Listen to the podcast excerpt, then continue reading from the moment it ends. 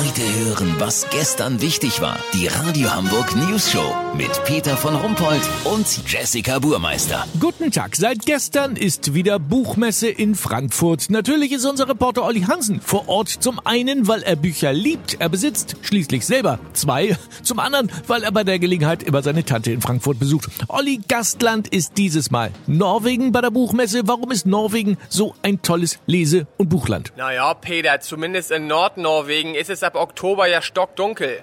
Was willst du da anderes machen, als den Kamin anschmeißen und ein gutes Buch zur Hand nehmen? Naja, gibt ja schon noch andere Dinge, die man tun kann. Ja, aber Karl-Ove Knausgard, der norwegische Starautor, meinte zu mir, nach einem halben norwegischen Winter kennt man jedes Sexfilmchen und jedes Paar Brüste, das jemals online gestellt wurde. Weißt, wie ich meine? Ja, also ich meinte jetzt eher...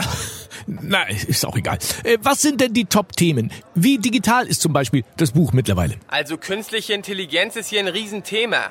Gearbeitet wird gerade an digitalen Möglichkeiten, dem Leser neue Bücher vorzuschlagen, die genau auf ihn abgestimmt sind. Eine Software scannt quasi deinen Bücherschrank und empfiehlt dir daraufhin neuen Lesestoff. Ich habe das ausprobiert. Mir wurde der neue Roman von Uwe Sackmann vorgeschlagen. Titel Die Knackarsch-Prophezeiung. Das ist so ein erotischer Mystery-Thriller. Bei den Kritikern zwar komplett durchgefallen, aber offenbar für mich genau das Richtige. Aha, und was macht das E-Book? Das E-Book steckt bisschen in der Krise, es kommen kaum neue User dazu. Vielen sind es dann doch zu viele Wörter und Buchstaben.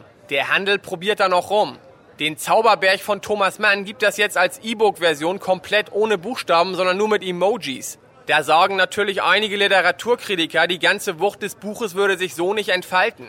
Aber ich muss sagen, ich fand's stark und auch viel kurzweiliger als das Original. Lass so machen, Peter. Ich gehe gleich zur Lesung von Ingwild Andersen Larsen. Ihr Buch Salz und Kabeljau hat hier viele berührt, einfach weil es ungewöhnlich groß ist und in den Besuchergang reinragt. Sollte ich mich auch noch daran stoßen, melde ich mich noch morgen. Habt ihr das exklusiv, okay? Ja, vielen Dank, Olli Hansen. Kurznachrichten mit Jessica Burmeister.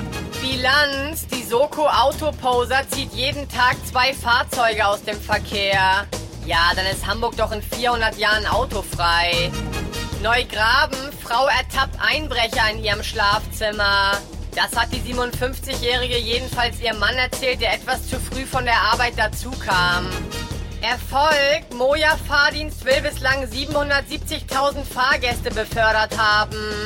Wo die sich genau in den schwarz-goldenen Bussen immer verstecken, bleibt aber Moja Betriebsgeheimnis. Das Wetter. Das Wetter wurde Ihnen präsentiert von Thursdays for Friday. Die neue, vollkommen inhaltsfreie Initiative. Jetzt mitmachen. Das war's von uns. Wir hören uns morgen wieder. Bleiben Sie doof. Wir sind es schon.